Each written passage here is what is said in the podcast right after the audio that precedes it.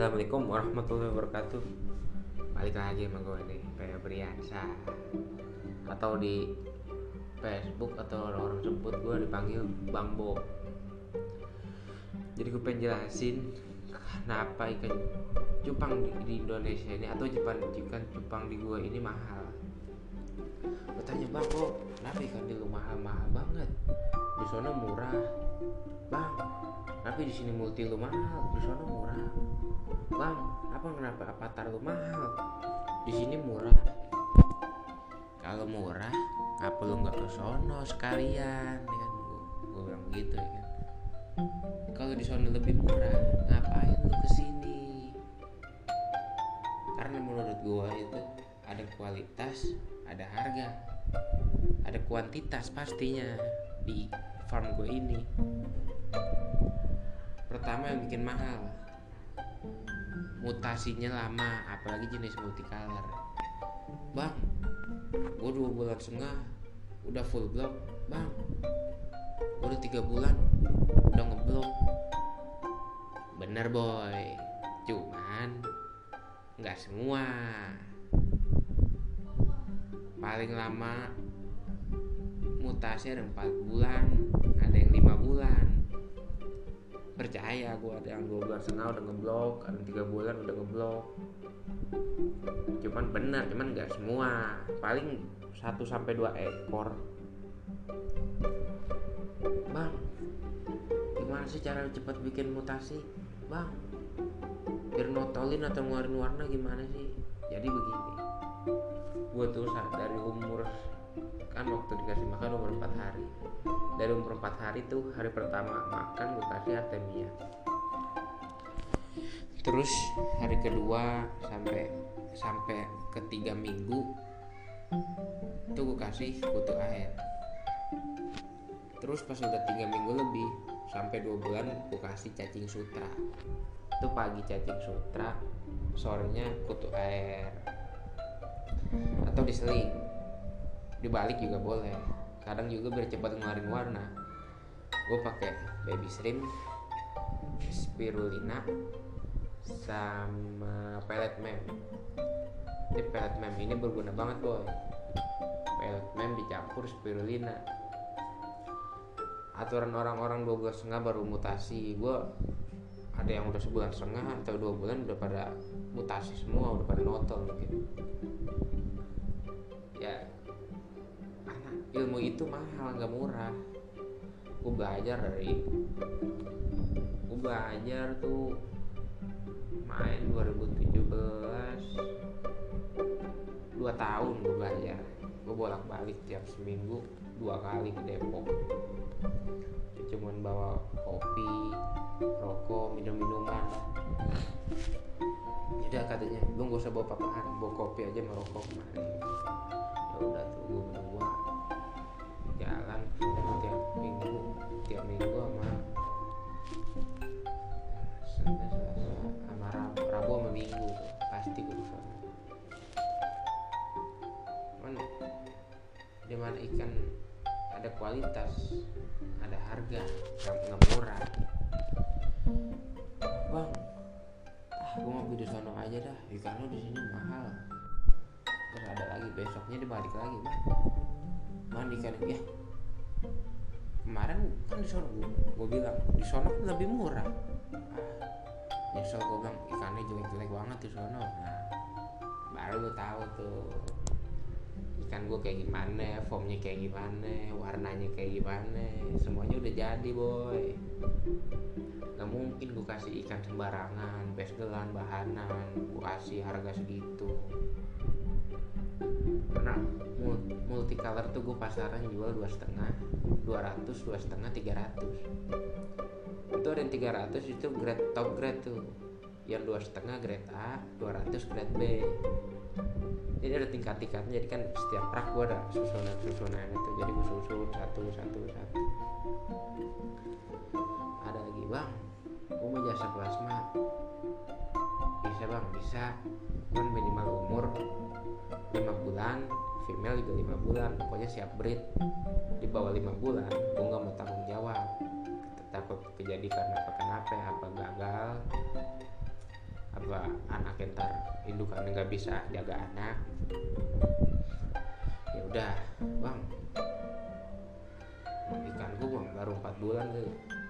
Lu mau beli gue bisa. Sekalian gue jasa plasma taruh multicolor. Nih gue hargain nama lu beli spare sepasang. 700 lu jasa plasma itu bayar 500 ribu. Itu jasanya doang. Terus kalau mau ngambil anak kan dibayar 5000 per ekor. Bisa sama walaupun terima bersih juga kalau nggak begini kalau nggak mau kalau nggak mau bayar 5000 per ekor anaknya bagi dua. Bisa mau gampang belah belah semangka. Kan sama tuh belah semangka. Kita hitung satu satu satu. Belah dua anak itu. Bang ada lagi yang nanya sama gua. Lu nggak main burim? Kagak boy. Kenapa bang? Aduh. Ilmu gua belum sampai ke itu harus rutin. Pertama dia harus rutin ganti air. Kedua paling kagak eh rutin ganti air paling kagak dia tiga hari sekali harus ganti air tuh. Nggak boleh ada air kotor. Kedua airnya harus bersih aja. Kalau airnya nggak bersih paling kagak deh bocor warnanya ke badan badan kalau udah bocor susah. Udah jual murah yang ketiga pH nya itu pH airnya harus stabil nggak boleh naik turun boleh. Yang penting jangan naik airnya. Lebih turun lebih bagus. Apalagi stabil kalau stabil bagus. Jadi dia menyeimbangkan warna sama kesehatan ikan avatar lu di sini berapaan? Tergantung lu mau yang kayak gimana avatarnya ya kan? Dari yang gope ada X juta 2 juta paling mahal gua avatar tuh 5 juta di sini. Avatar gold. Tapi ya itu lakiannya. Nggak mungkin. Kalau cewek pasti harganya dua kali lipat dari laki kenapa ikan lu di sini mak kan gue bi ada lagi bang kemarin ada tuh datang ke tempat gue sini ada yang nanya bang saya ikan lu sih mahal-mahal banget kalau lu ketemu. Gue bilang gini kalau lu ketemu ada yang murah. Lu bawain gue 100 biji. Kalau ada seribu seribu ekor lu bawa kemarin. Gue bayarin satunya pakai harga gue gue berani. Ya udah akhirnya udah beli dah tuh udah beli di sini lakiannya doang. Dia beli waktu itu 200 jadi jadinya 280 di harga yang ikan gue 300 sebentar gue udah ogah jual itu buat indukan. Gue ah gue paling males kalau orang nanya. Apalagi nge-WA nge-WA minta ikan yang murah. Ya gue kasih gue kalau yang murah tuh gue di WA jarang pokoknya kalau di WA orang nanya gue nih ke WA nih gue kasih ikan yang paling bagus. Tinggal tergantung kan? Tanya budget berapa bos? Budget 500 bang. Nyari jenis apaan? Multicolor. Ada. Gue taruh yang di kamar gue itu yang saya indukan itu udah hampir 6 bulan. Oh, kalau di kamar gue tuh ikan istimewa semua. Jadi nggak boleh ada yang tahu. Kalau ada tahu ntar diminta. Inilah minta lah. Boleh kalau harganya pas. Kalau harganya murah apaan gue tunjukin Yanis bang. Gue pengen beli ini bang. Boleh. Beli ngambil partai. Boleh. Bisa mau ngambil berapa ekor. Kemarin ada yang bawa 80 nggak sampai 80 sih. 7 75 tambahan 3 enggak jadi kalau ikan beli di gua nih gue di atas 50 ekor tuh ada tambahannya setiap per puluhnya tuh misalnya beli 50 berarti satu beli 60 berarti tambah lagi satu berarti 70 70 tambah lagi satu jadi tiga ya kan? Gue tambahin tiga jadi 78 karena dia beli 75 gue suruh beli 80 dia kurang katanya. Gampang gue bilang kurang sama gue lu mau bawa dulu juga nggak apa bisa. Cuman ya begitu pasti ada syaratnya kan kita kan belum kenal kenal banget ada syaratnya ada jaminan karena kemarin orang Filipin DM gue kan dapat IG nanya ikan multi yang top grade hargain nih cuman bukan gue sih. Semuanya ngurus cing gue bosnya yang ngurus ke sono satu begini begini begini begini. Beli 10 ekor. Gua harga ada dia mesen yang 700 ribu satu yang multi yang top grade gua kasih dah tuh yang 700 satu. Kalau ngambil per 10 gua beli enam setengah. Enam setengah jadi jadinya 10 enam juta lima ratus. Ongkir ke Filipina itu 800 ribu. Pakai Jasper cari cari Jasper Jasper Jasper. Udah tiga hari nggak ketemu Jasper Jaspernya akhirnya ada yang DM gue ya kan. Bang begini kalau jasa pengiriman bisa. Kalau nyampe ke ekspor bisa. Waduh pas banget tuh bilang ketemu dia orang.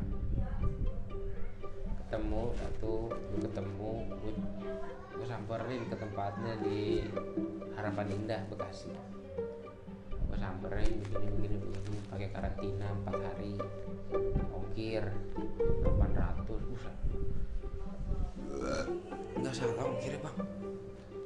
Oke kalau ekspor emang gini BM orang Filipin dia mau 10 ekor apa tujuh ratus enam setengah kan jadinya ongkir 800 dia mau. Jadi iya. Ya pas duitnya tujuh juta lima ratus eh tujuh juta tiga ratus itu udah sekalian jaspernya. Semua pengiriman tinggal terima bersih doang.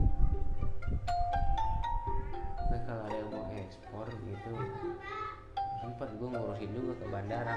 Pertama kali gue ngirim itu ikan satu ekor giant. Giant red koi galaxy. Satunya tuh satu juta lima ratus. Ongkirnya ke Malaysia. Ke Malaysia ongkirnya enam ratus ribu gue kaget ya kan? Pakai pakai Jasper akhirnya gue gue ngurusin sendiri ke bandara. Tuh dua hari bolak balik ke bandara. Pakai tanda tangan ini karantina ini. Aduh. Semuanya beda ya. Pakai pengurusan ini ribet. Ah. Kata incing gue bosnya udah baby nggak apa-apa cari pengalaman kirimkan manual. Oh iya pak. Gue ngurusin sendiri ngurusin jadi. Gue enam hari tuh tiap pagi. Nggak pagi sih jam sebelasan bolak balik bandara. Ngirim ini ongkirnya murah cuman 320 kalau kita iniin kalau kita ngurusin sendiri cuma 320 ribu ongkir yang mahal jasper jaspernya karena dia nggak mau ribet jadi pakai nyogok. Pakai nyogok ya nyogok orang dalam cepet. Enggak kalau dia tuh pasti ada potongan enggak enggak 300 enggak. paling 200an dia dua setengah nyogok orang dalam cepet. Kita nyogok lagi dari pihak karantina cepet biar cepet udah ada tuh ya kan? Jadi jadi jadi jadi jadi jadinya 600 bang ada lagi yang nanya. Banyak banget yang nanya begini. Ikan lu kalau biasa gue dikemanain bang? Gue kasih icana. Uh, gue kasih arwana kalau nggak lohan dan setelah gue pada mati. Sundel ikan lohan gue pada mati semua. Gara-gara kasih ikan cupang bresgel udah lohan tuh lebih bagus cek makannya cacing darah. Kalau cacing darah big size biasa ajar size. Kalau enggak pelet buat ngeluarin warna. Kalau beda kalau sama cupang. Kalau cupang tuh kutu air baby shrimp biar ngeluarin warna. Kalau lohan dia pelet. Jadi pertama kali gue ngerawat lohan tuh gue kasih ini ya, jangkrik habis itu pada kojor gak kuat. Ikan gue pada mati semua.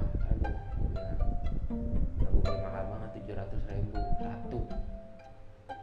Kalau mau nyesek beli nyesekan cupang. Kecil kalau lohan rame-ramenya gede kelihatan enak aku lebar udahlah cukup sekian terima kasih. Besok podcast yang ketiga baru gue lanjutin lagi Assalamualaikum warahmatullahi wabarakatuh.